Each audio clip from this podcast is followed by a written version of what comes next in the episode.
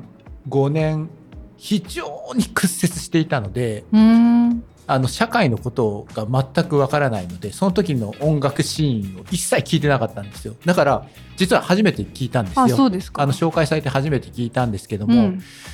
いい曲でしたねいい曲 でしたそうすごそいれで言ういとい曲だないいエモい感じ曲でしたエモい感じで,、はいはいでしたよねそのいい曲ではああるんですが、この「東京」っていう曲も、はいはいはこの「ケツメイシ」っていうグループもうん自分が好きだったわけじゃなくって当時2005年が私大学まだいるのかな短大なのかな卒業した後なのかまあ部活の先輩女子のいや先輩年齢的にいるんじゃないですかいるのか先輩たちと夜部活が終わった後、はい8時9時ぐらいからご飯食べに行って、うんまあ、田舎ですから私別府なんですよね、はいあの大学うんが、まあ、田舎町なんで、うん車に乗ってドライブに行くんですよあの娯楽がないのであそうお湯お湯し かないので温泉しかないのでいいじゃないですかいいでしょまあいいというか、んそのまあね、娯楽施設若はないいわけ若でいすよ、人にはね、なかなか大学生にね、そう温泉巡りって言ってもね、渋すぎと思って渋すぎますよね。まあ、ドライブに行くわけですようん、夜景を見に行こうとか言って夜景ありますか、別府に。山があって、はい。夜景をこう一望できるところがいくつかあるんですよね。へでそこに行ったりする道中に、まうあ、んその先輩が車で拾ってくれて、え。まあ、後輩なので後部座席ですようんうんうん先輩たちがこう運転して助手席に乗って、はいでわ我々後輩軍団は、うまあん、 2人とかで3人とかではい後ろに乗ってるんですけど、うんその先輩があのトランクにウーハー積んでんですよね。で背中のこのシートもたれかかってるシートにずっとこう振動が振動がね来る 振動が来るんですよね。だからわかるわかるうん振動来でるね振動来て、その時やっぱ日本語のヒップホップ「湘南の風」とか「決名詞」とか湘南の風、つらいね、ずっとウーハーでで後ろからどんどんどんどん。あんまり興味はなあそんなに興味はなかったんですけタどオル回すやつでしょ。そ うです。あの先輩たちみんなずっと聞いてて、あーもちろん私もあの、はいはいどれも歌えるっていう感じだったんですけど、その中で流れてきたのがこの曲だったんですよね。はい。で、あちょっと落ち着いた曲。そうね、でこれはね。背中がずっとこうドムドム言ってるんでですけど、、エモい窓開けてうん外から硫黄の匂いが香って夜風にね乗って香ってくる時に、あ、う私今人生で一番イケてるって思った んですよ。背中にウーハーの振動を感じながら夜風切ってる時は一番イケてるって思った時にかかったのはこの曲だったんですよね。んなるほどねで別に東京に行く気もないし、うん行く予定もないし、まあこの歌詞の中はねそうです今東京に来てるそう感じの曲じゃないですか離れた友もいないし、東京でこう虐げられてるわけでもないんですが、このちょっとね切なげなうんうんメロディーと、そうねなんかこういや何にも自分はやってないけど感情移入してしまうこのうんボーカルたちの歌声とそれこそこっち30代になって東京に来た時にうん思い出されるのが最初この曲だったんですよね。あそうそうで切なくもならないんですよ、うん切なくもならなくって東京楽しいなって思いながら これ聞いてえこの曲でも聞くとなんか切ないちょっとね心がセンチキュメンタルッなと感じの曲そでれすよこそ夏から秋にかけそうてそう聞いたりするそんな感じとですよああちょっと寒くなりつつある冬、うん秋冬の感じをねこう感じながらみたいな思うんですけど、30代の東京ってこの感じがもう通り過ぎてるじゃないで すか。この10代、まあまあまあね20代のこの感じ通り過ぎてるから、まあねあああの時楽しかったなとか、ああこの感動を覚えられる心の柔らかさみたいなのはもう私にはないなと思いながら、うん東京を なんかこうテクテク歩いてる感じがとっても好きで最近聴いてますあそう聴き始めたというかあうんの、またちょいねちょい聴いたりしてああいい曲だなと思ってでもまあこう選曲がねやっぱり宮本さん若いなって思いました僕より僕より若いんだなっていうのをやっぱり思いましたねまあこれはねあの2005年ですから先方宮本の今1 曲目でしたけど山根さ2005ん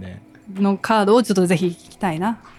基本的にね、まあそのまあ、事前に聞いてきましたよお互いの曲を聞いてきましたけど、うん私も聞きま宮本したさんもねやっぱ全体の印象としてやっぱ若いんだなって感感じでしたよ。で僕若いはっていうかもまうあ狭いですよね音楽のきっといや領域が僕も大概ぞ 大概ぞこれ 僕も大概ぞいですよやー浅いながらじゃあお互い言っていきましょこれ見てくだ今日のね T シャツ見てくださいう今日向井修徳ナンバーガールですナよンバーガールタバコなね何本加えてるんですかタバコナン三本バーぐらガいールうん東京ナンバーガールといえばうん東京フリーズじゃないですか、うんそれこそあの我々の番組のねオープニングでナレーション入れてるでしょ冷凍都市東京うんね怖っと思いながら聞いてますけどいつもまさにこのナンバーガールのね東京フリーズのあの一節ですよ、うんね、うんだがしかし別にこの曲を紹介するわけではないんですけどね鮮度会はいしないん ですけどいやいやこう言った後は東京フリーズあったなっうんうんうてん思ったんですけども、でもまあ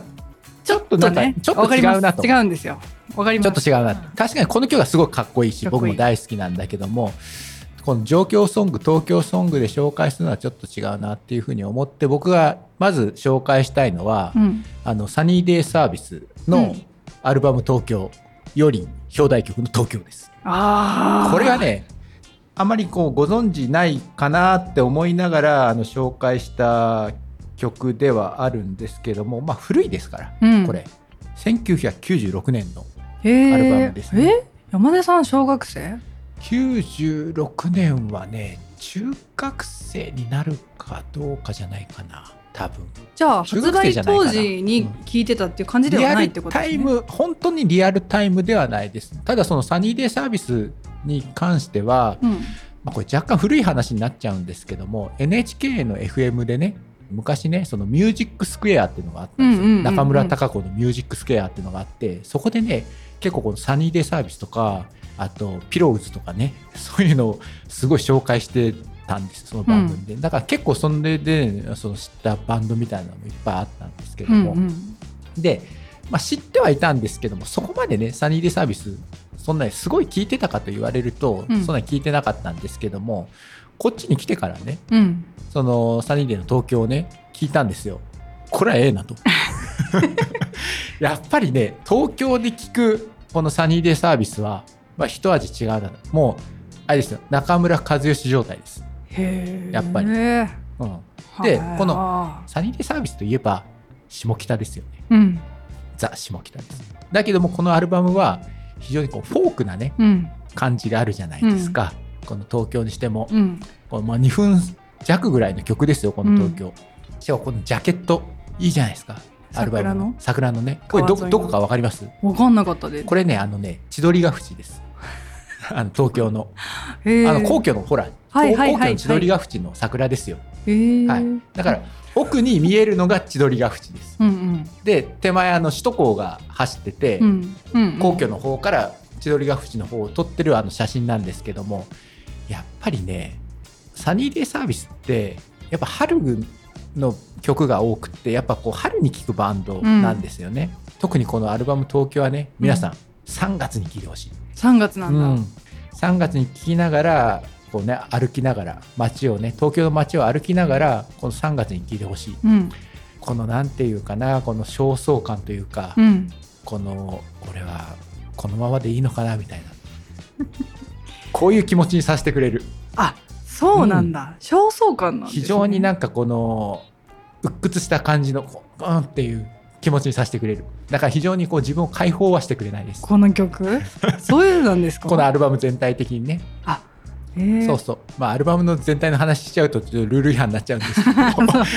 どだけどこの「東京」って曲は本当にもう名曲ですよ。私多分前すっごい前に聞いたことがあってあそうで改めて今回聞いた時に、山根さんもっともう尖り散らかしたような曲を上げてくるんだろうなって勝手に思ってたんですよ、うんもう全世界に なんて喧嘩売るみたいな曲をうん、うん上げてくるかと思いきや、エモいでしょうん、曲調聞いた時にまず穏やかだなって思う穏じゃやなかいでですしかょフォークでしょフォークだなって、うんでもそこに含まれてるのは焦燥感なんですねそうこれはねもうう若者の焦燥感ですよ言ってみればそうなのまあサニーレのこれ2枚目なんでまだ彼ら若い時なんで、うんうんあれなんですけどあそうそうそれこそこの間そのサニーレのね僕映画見に行見きにま行っしてたましたねあなたドキュメンタリーはいそれこそあのテアトルにうんうんうんテアトル新宿にうん見に行ってね、僕そんな詳しくないんでサニーでうんその映画であこういう感じのバンドだったんだなっていうのを改めて知りましたけども泣いた泣きはしないです泣きは全然泣きはしないですバンドの歴史みたいなそうそうバンドの歴史みたい27な年そうそうあ若干あの脱線するんですけど もねどうぞ曽我部圭一カレー屋さんやってるんですよ下北で彼自身がそうそう彼が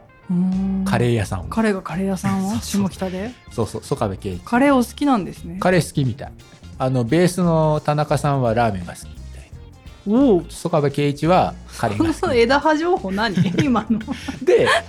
あカレー屋やってんだって、うんそれもドキュメンタリーの中で、まあ、じゃあ紹介されてたんですけどねこれ食いに行かねばと思って、うんつい数日前ですようんあの下北までカレー食い行きましたもんこの店に、えうんあーのいらっしゃるいやいなかったいなかったけどもでもね最近はどうか知らないけどもあの店に立ってる時もあったようですよ実際にコロナのすごい時とかはえね、ー作ってるのはうん、誰なんですか普段は誰が作ってるん普ですか段はまあ当然お店の人が、まあ、いわゆるオーナーという立ち位置なんで、普段は別にその店にいたりなかったりということいでるすこねとは多分最近はもうほぼないんだとは思うんですけれども、美味しかったですよ。よかったで普通すねにうんあの何野カレ菜ー野菜カレー食べました。野菜カレー夏野菜カレーみたいなの食べました。へーはい。まあカレーもいろんなカレーあったんですけども、これがね、あの普通にうまかったんですよ。 うんうんうんカレーがそう。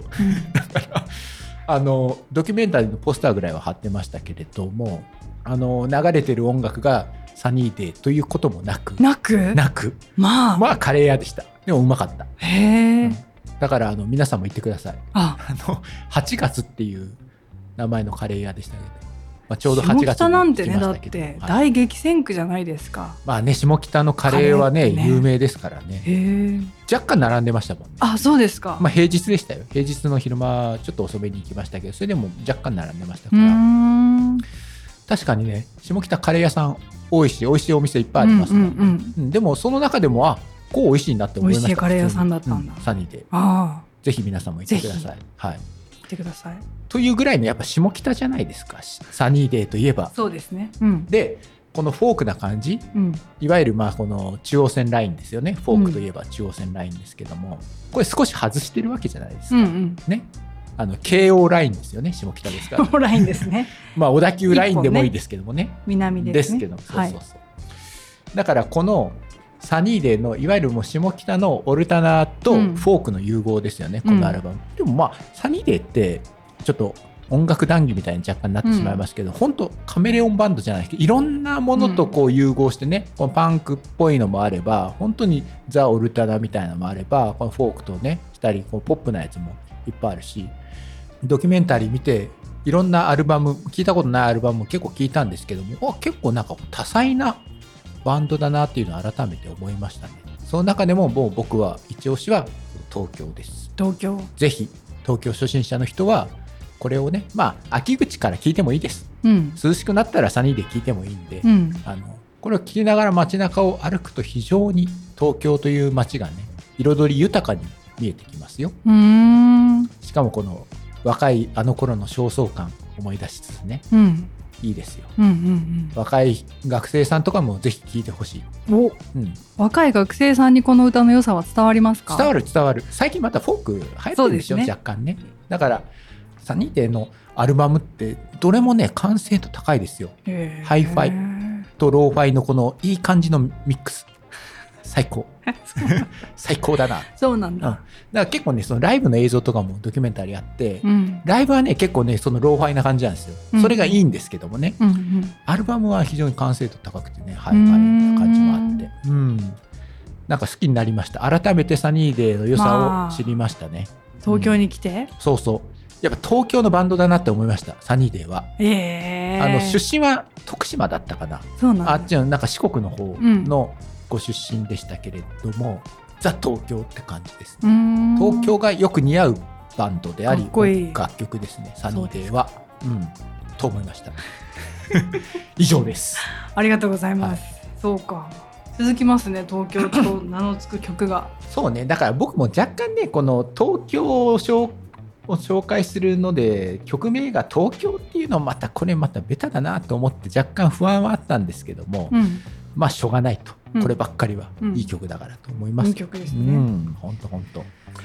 宮本さん聞きたいなそんな山根さんうんの聞きたい聞きたい何を紹介して東くれるの京をかな聞いた上でう、んえっとじゃ今のところ東京東京でしたあよ、そうです楽ね曲はねアルバム名ととバンド名からいこううかん、な、うんうんどうぞどうぞ私はですね、えっと銀杏ボーイズ銀杏ボーイズねはいはい他にもいっぱいあるんですが銀杏ボーイズ銀杏ボーイズねの銀杏ボーイズねアルバムはファーストなのかなあれ2枚組でだ二枚同時に出してるんですよ、うん、言えるかファなーストでし君ょとあ長いやつでしょ僕との江口久志のやつでしょあそうですあ第3次世界大戦的恋愛革命はいはいはいはいこの曲の一番最後にですねとってもいい曲があってタイトルがはい、はい「東京」これ2005も確かに年2000そうそうですよねだかはいら多感な時期なんでしょうね私なんかそう暇で多感だったんでしょもうねまた2005年かと思ってそはいううんこの曲銀杏ボーイズですね銀杏ボーイズが好きなのは、高校の時にあの青春パンク的なのがうわっとまた流行ったんですようね、ん高校で、うんモンゴル800やら、はいはいはいゴーイングステディやらあそれ知らないゴーイングス知テディが実は銀杏ボーイズの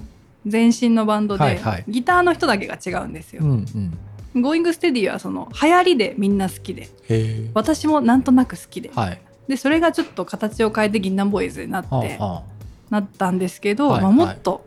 なんていうんですかねドロドロになったんですよ 銀杏ボーイズとして。ああのねそのいやだから言ったようにあのー私ね社会と断絶してた時代にデビューされたバンドなので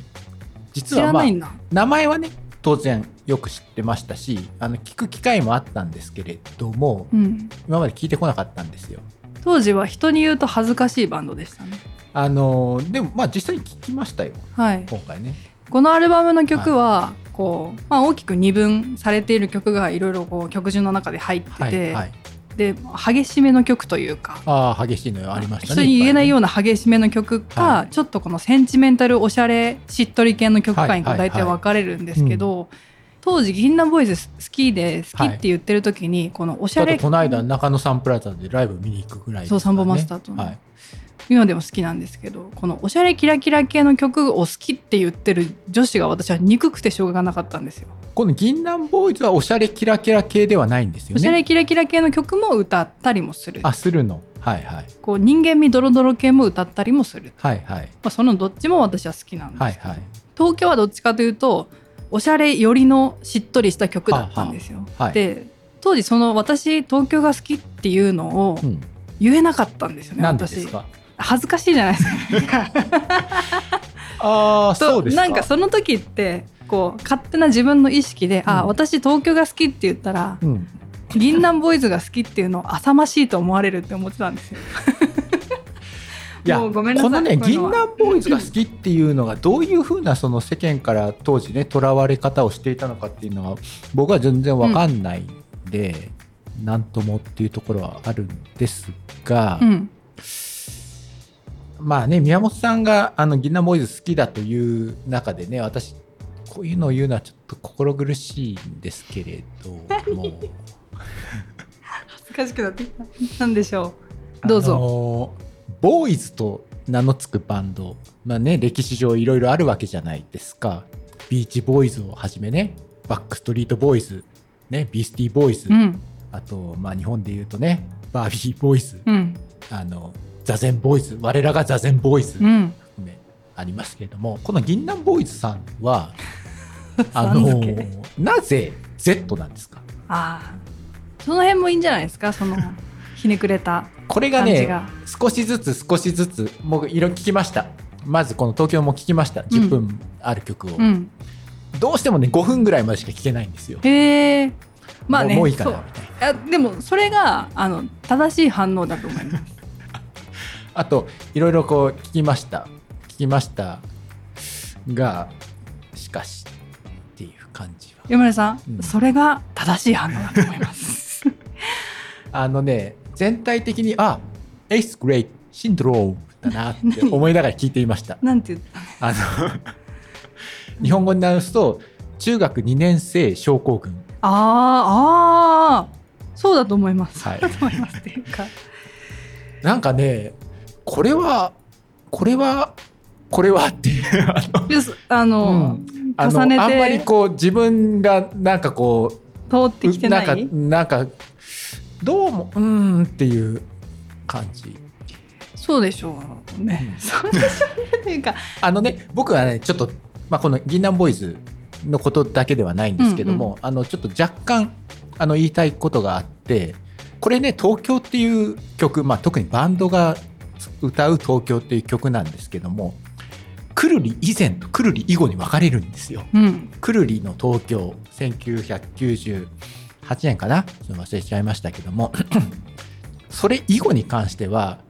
この「東京」っていうタイトルで歌うバンドはね「くるりの東京」という曲がやっぱすごすぎていい曲ですよねみんなねやっぱりねここを意識せざるを得ないっていうかうん引っ張られてしまう傾向が若干あってやっぱりこう比較されるじゃないですか、うんうんバンドとかはねそうかそうねだからそのそういった若干ねこれ若干ですよこの銀杏ボーイズさんの東京も若干若干この症候群というかあくるり病感染してないかなってあういうんうん気がしないでもないなと思いました、うんなるほどうんいやいやそう宮本さんがお好きなのをこうやって言うの は本当心苦しいんですよ本当心苦しいんですけどもこの銀杏ボーイズがなぜか僕がなんか、うん、っていうあの山根さん正しい反応だと思ななんなんですか、うで別うんにその私は、はいはい当時からもそうだったんですけどそう銀杏ボーイズが好きっていうのを相手がうんこう受け止められないもしくはうこうお前は本気かという目で見られるのは分かっていてん言わないようにしているし、うん、今も特にはその社会では言わないああんまりはい表には出さない、でもほ本当に私は好きなんですよね。はいはいで長く好きでいるとやっぱそのさっきのカメレオンバンドじゃないですけど、ういろんな側面がこう見えてくるわけですよバンドとともに私はあったわけですよ、はいはいはい人生が、うんうん人生がありましてわかるわあ友達とこのバンドあこのライブ行ったよねとかはいあここのこの夜にこう出待ちしたよねとか、はいこう思い出と重なるわけですよね、はいでその時に銀杏ボーイズはメンバーの脱退とかもこう経てるわけですあーなよるほどねで今また違う形になってて、あの曲がいいとかその曲がどう歌詞がどう東京がどうっていうよりももういろんな思い出がこの一曲にタイムカプセルみたいに詰め込まれてるわけですようんうね、んどんな局面でも聴いていてまあ私は、ね確かにその思い出とセットですもんね曲ってそうだからもうそのくるり以前以後みたいな話を今されましたが、うんまあ関係ないですそもんのねそうだとは確かに確かに思うし、うんでもこの私の銀杏ボーイズの東京はだってもう2005年でしょあーほぼ20年前ですよ確かにね20年前の曲なんですが今聴いてもうんうーんと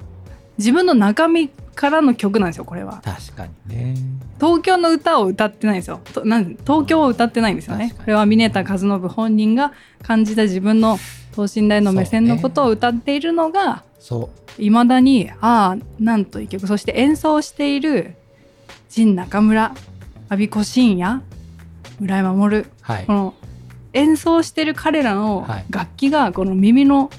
このへーギリまで来るわけですよねバーーンとみんななるほどね、みんなこう演奏してる姿も浮かぶわけですうよ、んでそこに私の思い出が乗っかるとああなんといい曲という確かにね思い出があるとないとではねもう僕今回ほぼ初めて聞きましたからねそうなんですただ ねちょっと聞きたいこれちょっと教えてもらいたい、この歌詞このアルバムのねその、うんいろんな曲のタイトルあるわけじゃないですか「はいえそっち例えばねはい童貞フォーク少年」とかうん「なんて悪意に満ちた平和なんだろう」うん駆け抜けて青春」はいこの青春はこの生の字ですね佐賀佐賀はいに春の青春うってん書いてますよね。このタイトルから若干僕はなんか少しなんかこうっていういいと思います。そのなんですかね。なんなんやっぱいいと思います特にこのサニーデーの後ですからサニーデーの後にこれを聞くのかみたいなうんいう感じなんで大丈夫。山根さんの暮らしには染み込んでいかないので大丈 夫です。やっぱりこの若い時に聞いてないとダメだなって思いましたこの曲は例えば中学生とか高校生の時にこの自分の中にインプットしておかないと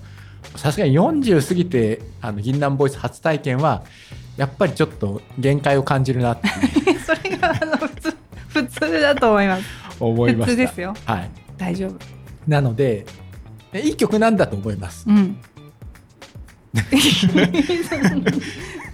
そうです。うん山根さんには刺さらなかったですが。あの今私もね地方の身ですから、うん地方にいながら聞く人そしてうん地方から出てきて東京で聞く人、そうねこれはなんかとっても郡山とか出てきてましたね歌詞の中にねうん福島方面の方ですかこの方は、あそうあ山形ですねああうん、山形の方です。えでも郡山は福島ですよね彼女じゃないですあーなか。るほど彼女が郡山に帰ったんだとあ思あいーなまるほどなるほす。どそうです。こんな私の銀杏ボーイズの後にでは山根さんはどんなカードをカードをもうそうですかうんでも銀杏ボーイズいいバンドですよねそうなんですか取って 取ってつけたみたいなこと言ってますがでまあ次ね僕がご紹介するのはじゃあねこれはもうちょっと真面目に考えました真面目に考えてその高田渡るっていうねあのフォークシンガーがいるんですけどもこれね、ご存知ですか高田渡る大好きです。知ってますかはいいいですよねいいですよね。で僕が紹介したのはやっぱりね銭がなけりゃですよ、うん特にその銭がなけりゃもうその歌詞がね、うん。こう2バージョンあってその大阪芦屋バージョンとうん東京青山バージョンの2つがあるんですけど僕はまあ当然紹介するのはと東京青山バージョンの方ですけども、やっぱりねこの上京してくるとこの感覚ですよねやっぱりえー？高田渡るの？高田渡の銭がなけりゃを口ずさみながらうねん。この車に構えてねうこの擦れた自分をこう歌ってくれているわけですよ高田渡が。ん。まあ今回の配信の最初の方でねやや東京人になりかけているっていう話をしましたけどその前のうん。要するに福岡100%の頃の僕はねこの銭がなけりゃを聞きながらね東京なんぼのもんだと思いながら生きていたわけですよいやーなんかちょっと説得力に欠けます ね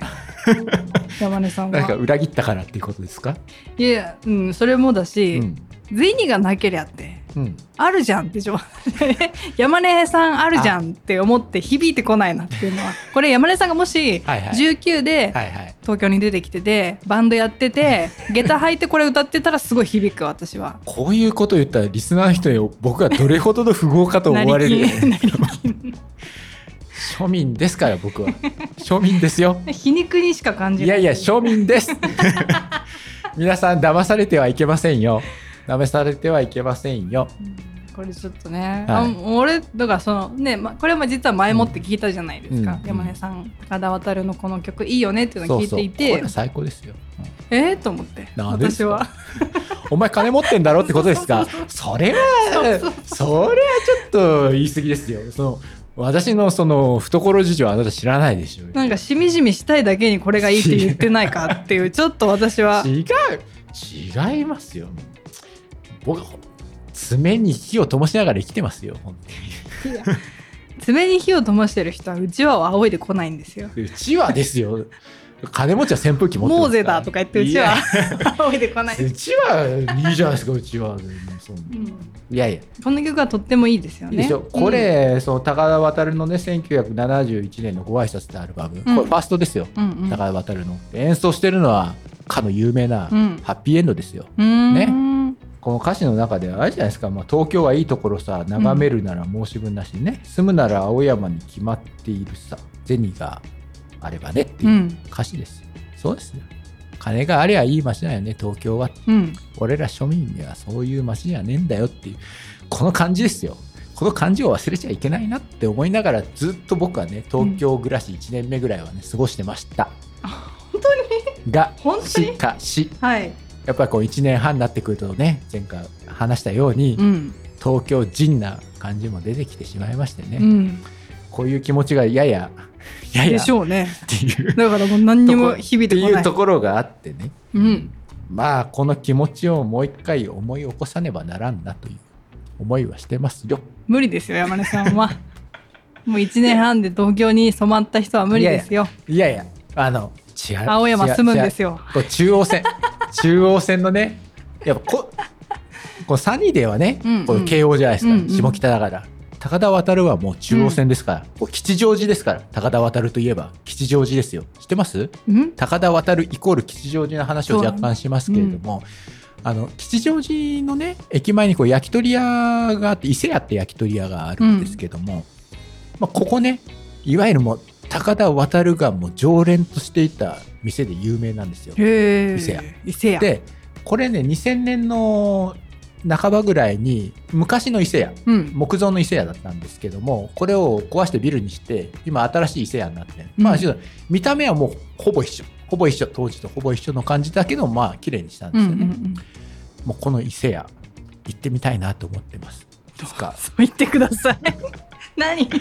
なんでですか何の何の情報だったんですかさっきからなんか何の高田渡る情い報や高田渡るといえば吉祥寺うん吉祥と寺いえのば伊勢屋だっ伊勢て屋ねこれ焼き鳥屋リスナねーの人もねじゃあ行ってみようかなって思うわけじゃないですか思いますか思う山根さんんが紹介した伊勢屋に いやいやでその駅前にあるんです駅前行けばあそうな吉祥ん寺だ駅前行きやすいですねそうそう寄りやだすいからその東京といえばそのこのフォークの香りがするわけじゃないですかやっぱ中央線うんねでこの高田渡のこの71年って言ったら要するに70年安保のね、うんもう終わりかけですよほぼ終わりかけっていうかもう終わってるんじゃないかなっていうぐらいですよね前前話したじゃないですかあの東大のあの安田講堂うんうんうのんあれねあれが1969年ですうから、んもうあれも終わっ終わってて我々のイメージしている安保ですよね、あうんのうんヘルメ,、ヘルメットかぶって角材いわゆる下馬棒をね下馬棒を持ってっていうあの安保、うん学生運動うんあれがもう下火になっていったのがもう69年とかでうん下火になっていくんで、だからそれ終わった後の71年うなんで、んまあなかなかそういう意味ではさうまくいかなかったというこの若者のね、うんこの挫折感とういうんかね、そういうのがやっぱ歌われてますよね。そうかうん以上 です。あれを。うん ななんですかああのあ銀杏ボーイズを若干ディスったのがやっぱあのご機嫌斜めですいかやいやい やキーナーボーイズは、はいあの正しい反応であると思ったのでいいんですけど、 はいやっぱりね、うんこの山根さんがこのフォーク、はい高田渡を語り、はいそして銭がなければをピックアップするところにはい若干違和感があって、あそうもう一なな曲んでぐすらかい僕はもう一曲僕はぐらいないですかあれ山で根すさかあのブルジョワだと思ってるんですんかブルジョワちょ僕のっとこやっぱブルジョワだと思ってんですよ私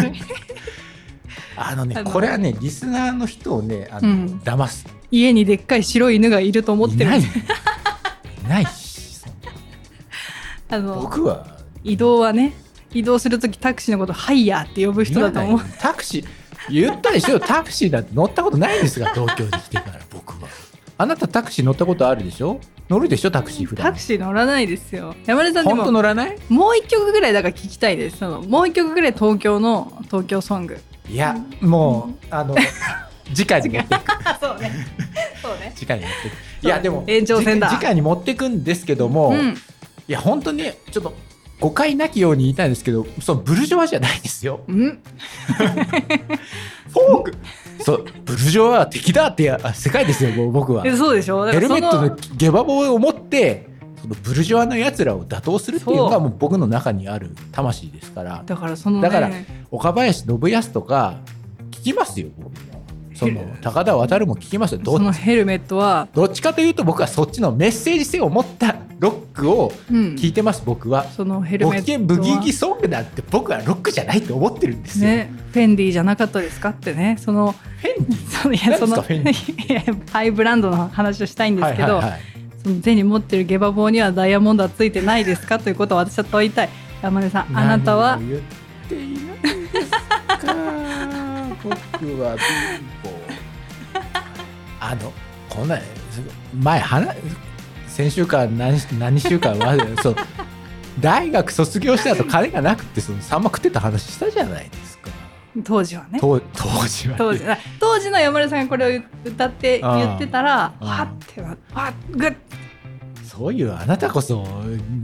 ブルジョアなんじゃないんですか 私のブルジョアのじゃなさ はあなたが一いや番よく知っいてやた実はですよあ実は実は別にあなたのその石油掘り当てた懐事情までは私知らないですが、そうね実はそのすごいなんか株で儲かってるとか可能性はあるじゃないですか投資投資だっつってね本当にそんな僕は信じないですよそうかなんか今ちょっとやっぱこの銭がなければを出してきた時の違和感で何かがこう浮き彫りになった気がしましたなんですか二人の間でこの溝というかここのうあれをねうんいや山壁根をさ感じんましたねキャラだったのかキャラで演じていたのかというこの社会に対するファイティングポーズもああああ虐げられてますみたいな感じもおやなんか似合わねえなと違いうう全然分かってないマインドがね魂はここだよということですよねそうなんですかその僕はそのビジネスビジネスフォークみたいな話じゃないいやこれとことん話しましょ うか今度ちょっとこれとことんよいや本当違うんだけどな本当マジ でまあまあいいかまあちょっと次回に持ってくかはい、まあ、すいませんねありがとうござはいますすいませんありがとうございました山根でした宮本でしたはい